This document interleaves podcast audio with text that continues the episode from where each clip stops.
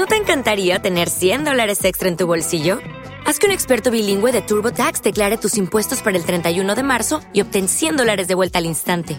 Porque no importa cuáles hayan sido tus logros del año pasado, TurboTax hace que cuenten. Obtén 100 dólares de vuelta y tus impuestos con 100% de precisión, solo con Intuit TurboTax. Debes declarar para el 31 de marzo. Crédito solo aplicable al costo de la presentación federal con TurboTax Full Service. Oferta sujeta a cambios o cancelación en cualquier momento.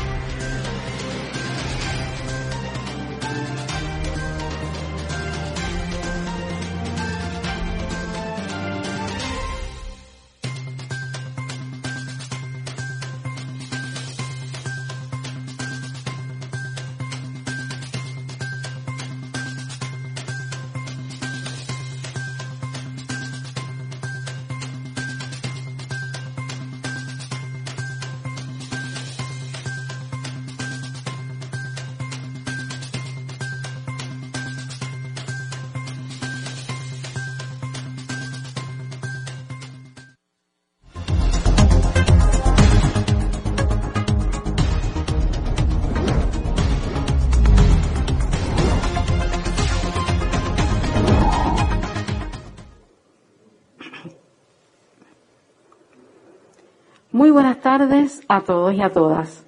En esta ocasión me dirijo a mi pueblo de Puerto Rico para establecer las medidas que promuevan e impulsen la protección de la vida de todos los que vivimos en esta isla y que tenga como resultado una baja en los contagios de la pandemia del COVID-19. Pero primero, pasamos y los dejo con ustedes al doctor Miguel Valencia, director del Sistema de Vigilancia de COVID-19. Adelante, doctor. Gracias. Buenas tardes. En la tarde de hoy vamos a estar discutiendo cuáles son los indicadores que utilizamos para eh, monitorear la epidemia del COVID en Puerto Rico. La primera gráfica eh, que vamos a presentar es lo que llamamos la curva epidémica. La curva epidémica se construye con los casos que se diagnostican mediante la prueba molecular, o sea que son los casos confirmados. La gráfica eh, incluye todos los casos desde el 9 de marzo hasta el 17 de agosto y si, se fijan a la extrema de izquierda está ese piquito que ah, anteriormente lo veíamos bien alto y ahora comparado con lo que estamos viendo en estos días eh, eran 85 casos. A partir de julio, como habíamos hablado, los casos comenzaron a aumentar y llegamos por primera vez el 13 de julio a sobrepasar los 450 casos en un solo día diagnosticado. Eso está bien seguido. Si ven, con el 15 de julio que hay otro pico donde también alcanzamos los 400 casos. Justo ahí es que se emite la orden ejecutiva y vemos que hay una tendencia a que esos casos, a que esos casos eh, bajen. Otra vez, a principios de agosto, vemos que los casos vuelven a aumentar y los días 3, 4 y 7 eh, de agosto tenemos otros días en que volvemos a alcanzar y sobrepasar los 450 casos. En esta gráfica, en esta gráfica que están viendo ahora, Pueden ver en el fondo las barras grises y lo que quiero que presten atención es a la extrema derecha de esa gráfica. Si se fijan, está una línea roja, una anaranjada y una verde.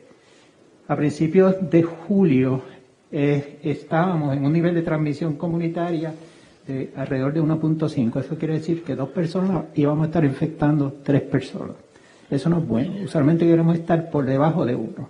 Mientras estemos en uno o sobre uno, quiere decir que tenemos transmisión comunitaria activa.